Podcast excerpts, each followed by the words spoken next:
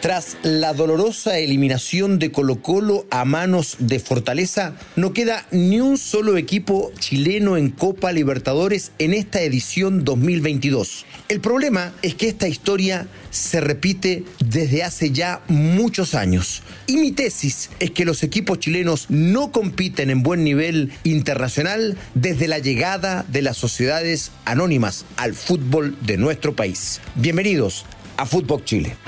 Esto es Footbox Chile, un podcast con Fernando Solabarrieta, exclusivo de Footbox.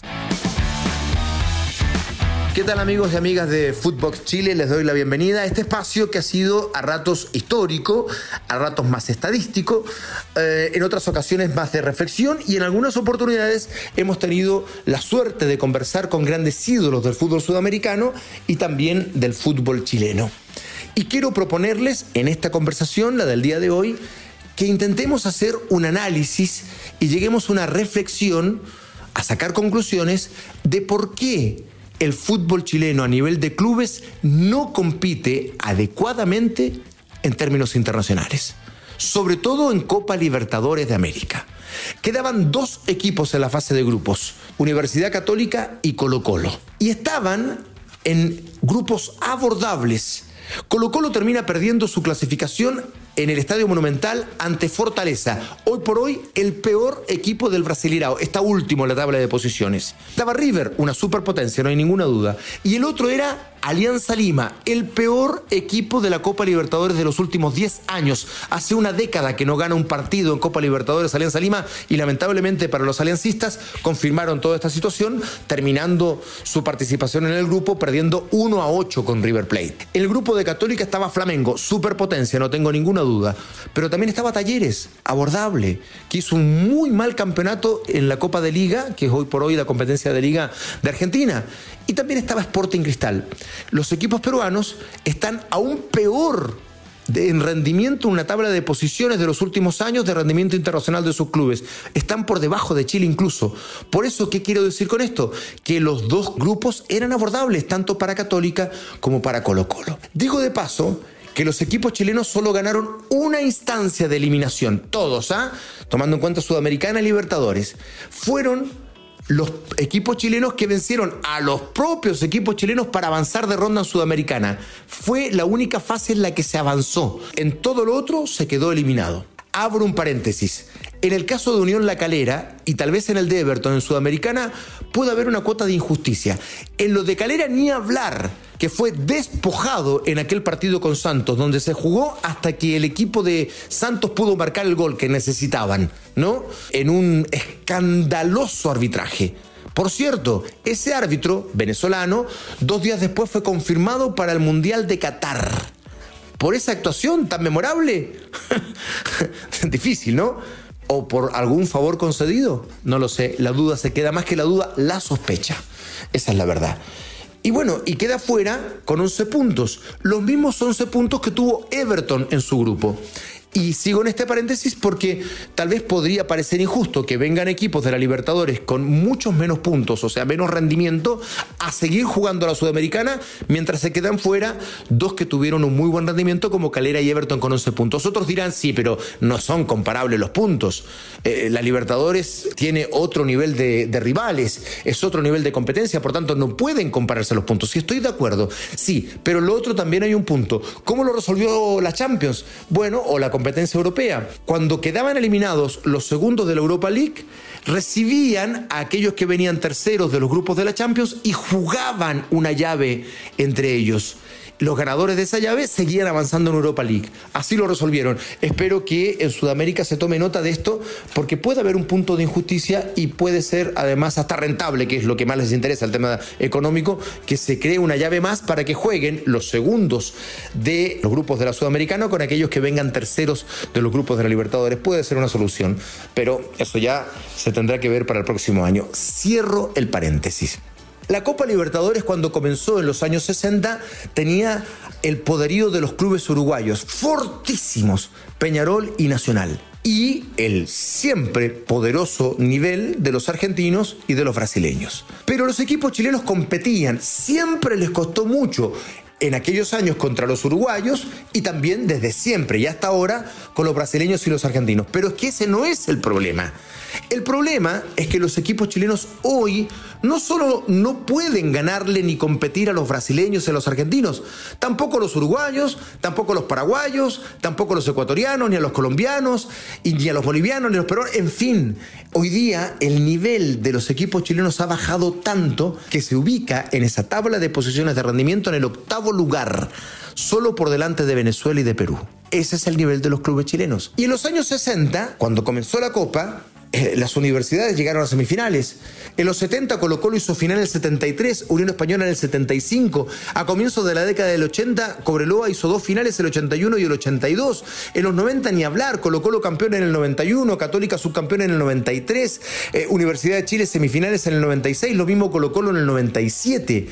Pero llega este siglo y algo ocurre.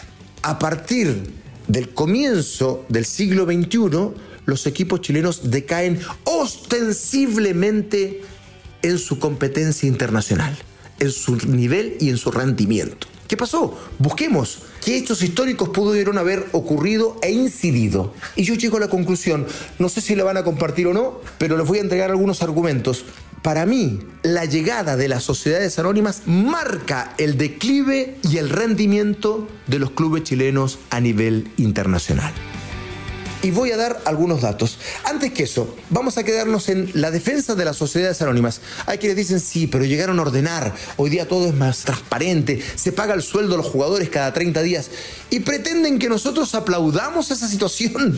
O sea, es lo mínimo. Que me digan a mí que las sociedades anónimas vinieron a ordenar las instituciones y que ahora se paga cada 30 días no es motivo de aplauso. Eso es simplemente lo mínimo que pueden llegar a ser. Pero no hay gestión, no hay inversión. Se olvidan que esta no es una empresa como cualquiera, ¿no? Como varios de los empresarios que se han hecho cargo de los equipos. Estas son empresas que necesitan, además de estar ordenadas y saneadas, necesitan tener logros deportivos para crecer. Si no, no funcionan. Ese es el objetivo de las empresas deportivas que ellos han adquirido o arrendado por una buena cantidad de años. Y ese es el gran problema solo administran lo que entra y lo que sale. Y por eso el fútbol chileno está cada vez más lejos de la competencia internacional.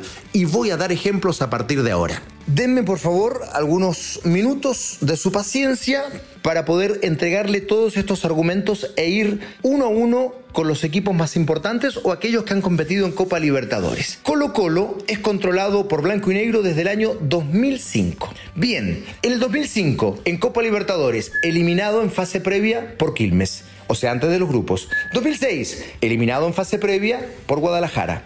2007 llega a octavos de final. 2008 eliminado en la fase de grupos. 2009 eliminado en fase de grupos. 2010 eliminado en fase de grupos. 2011 eliminado en fase de grupos. 2012 no clasificó. 2013 no clasificó.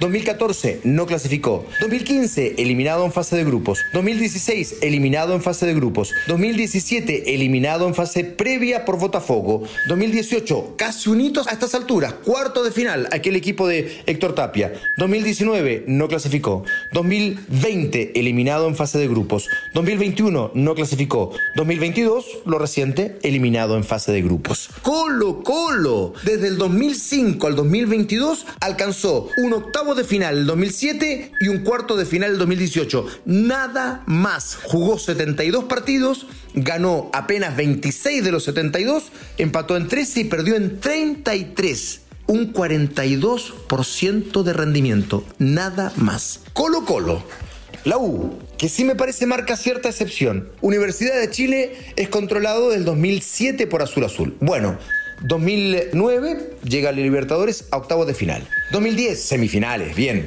El 2011 no clasificó. 2012, semifinales nuevamente, aquel equipo de, de San Paoli. 2013, eliminado en fase de grupos. 2014, eliminado en fase de grupos. 2015, eliminado en fase de grupos. 2016, eliminado en fase previa por River Plate de Uruguay. 2017, no clasificó. 2018, 2019, 2020, 2021, eliminado en fase previa o por grupos o la fase previa con Vergar, con Internacional o con San Lorenzo. Y el 2022 no clasificó. 68 partidos jugados, apenas 24 ganados, 17 empates, 27 derrotas, rendimiento de un 43%. Hay acá dos semifinales, eso sí puede ser interesante, pero todo el resto eliminados en fase previa o en fase de grupos la U. Universidad Católica, perdonen que me extienda, pero estos números me parecen a mí demoledores, lapidarios. Acá no hay discusión posible, por lo menos en estos números, ¿no? Desde que es controlado por Cruzados, el 2010 eliminado en fase de grupos, 2011 llegan a cuartos de final, 2012 eliminado en fase de grupos, 2013, 2014, 2015, 2016 no clasificó,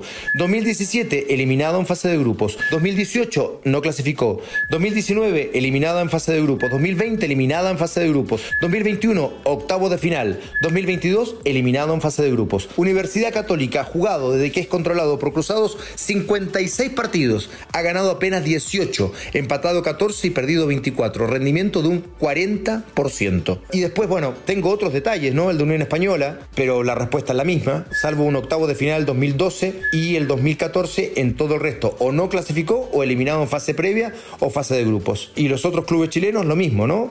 Cobreloa 16% de rendimiento en Copa Libertadores, Audax eh, que estuvo en dos participaciones, eliminado en fase de grupos en el 2007 y el 2008, Everton rendimiento de un 44% en el 2009, eliminado en fase de grupos, Huachipato eliminado en fase de grupo el 2013, Cobresal el 2016 eliminado en fase de grupos, Iquique eliminado el 2013 y el 2017 en fase de grupos. O sea, todos los equipos chilenos que han estado en Libertadores desde la llegada de las sociedades anónimas han tenido un mediocre rendimiento a nivel internacional, salvo como excepción las dos semifinales de la U y los cuartos de final de Católica en un año y de Colo Colo en otro. Nada más en los últimos 17 años.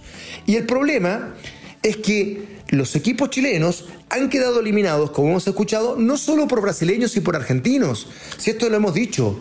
O sea, desde que comienza la Copa Libertadores, los cuadros uruguayos eran muy fuertes y los brasileños y argentinos lo son hasta ahora. Pero bueno, Chile competía y de vez en cuando sucedía algo interesante con estos equipos, pero la mayoría de las veces, es verdad, se perdía, igual que ahora. El problema no es ese, el problema es que hoy día se pierde con todo el resto de los clubes y los países. Se pierde con Ecuador, se pierde con Paraguay, se pierde con Colombia, con Bolivia, en fin. Ese es el gran problema. Y para mi gusto, ¿no? Y a mi juicio, respecto de estos antecedentes, hay algo que está sucediendo con las sociedades anónimas que es un problema para el nivel y el rendimiento de los clubes chilenos. ¿Por qué?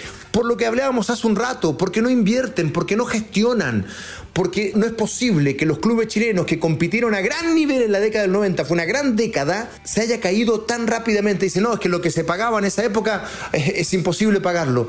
Bueno, resulta que desde que explota el fútbol a nivel de presupuestos, Chile se fue quedando cada vez más abajo. Nos fuimos en contra de la tendencia.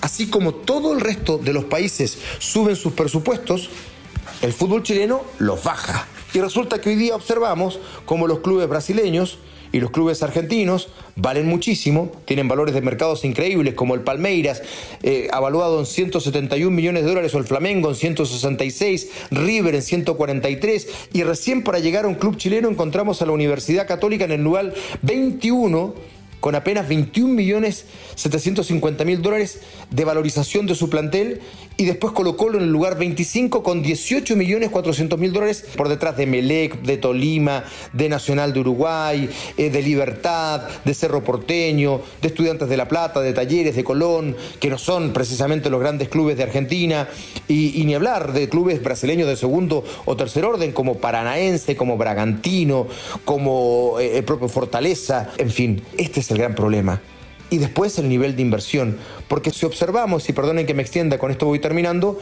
el nivel de inversión de los clubes chilenos es demasiado bajo para poder competir. Y mientras sigan las sociedades anónimas pensando que es un gasto el traer buenos jugadores y no es una inversión, el fútbol chileno va a seguir condenado a tener malos rendimientos. Y sí, sí, sí, para aquellos que defienden las sociedades anónimas, sí, sí, sí, amigos, amigas, quédense tranquilos, los clubes van a estar súper saneados, van a pagar al día, pero vamos a seguir sin ganarle a nadie. Esa es la triste realidad del fútbol chileno desde que llegaron las sociedades anónimas. No sé si usted estará de acuerdo o no. Abrazo grande para todos, que tengan bonito fin de semana. Esto fue Footbox Chile con Fernando Solabarrieta, podcast exclusivo de Footbox.